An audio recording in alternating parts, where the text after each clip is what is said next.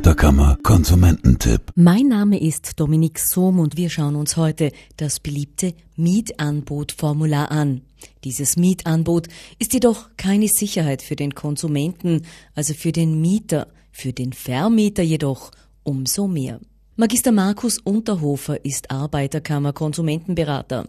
Er erklärt uns, was ein Mietanbot genau ist. Ein Mietanbot ist die Zusage des Mieters, eine bestimmte Wohnung anmieten zu wollen wobei dieser Mieter, der die Zusage macht, umgekehrt noch keine Zusage des Vermieters hat, dass er die Wohnung tatsächlich bekommt. Der Vermieter hat so die Möglichkeit, einen optimalen Mieter für sein Objekt zu finden. Das heißt, wenn der Vermieter die eingelangten unterschriebenen Mietanbote vor sich liegen hat, kann er auswählen, wen er gerne als Mieter hätte.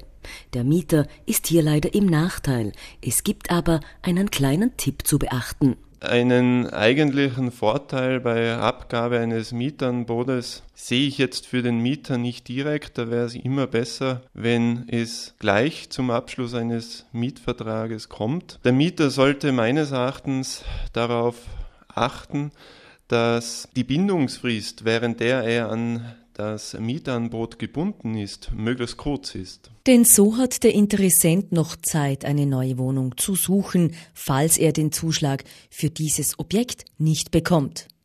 Bis auf eine kleine Ausnahme ist ein Mietangebot des Konsumenten immer verbindlich. Das ist richtig. Grundsätzlich binde ich mich daran, diesen Mietvertrag dann abzuschließen, wenn mir der Vermieter innerhalb der Bindungsfrist zusagt.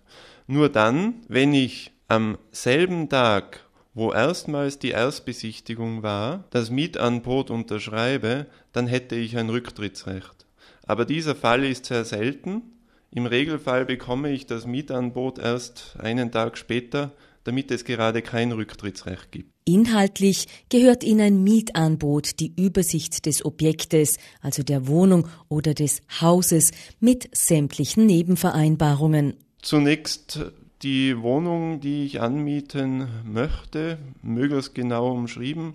Gleichzeitig auch die Bedingungen, in erster Linie die Kostenbelastung, sprich die Höhe der Miete, Betriebskosten und eventueller Steuern. Dann wäre noch gut zu wissen, ob der abzuschließende Mietvertrag befristet oder unbefristet ist. Generell gilt, dass alle mündlichen Zusagen des Maklers bzw. Vermieters die mir besonders wichtig sind, die mir ein Anliegen sind, dass die bereits in das Mietangebot hineinkommen. Trotz großer Freude für tolle Objekte muss sich der Konsument hüten, mehrere solcher Mietangebote gleichzeitig zu unterschreiben. Wer nämlich mehrere Zuschläge bekommt, muss dann auch mehrere Wohnungen anmieten. Tipps und Tricks rund ums Mieten, ihren Schutz, Kündigen oder Wohnungsrecht gibt's im Internet unter www.ak-vorarlberg.at.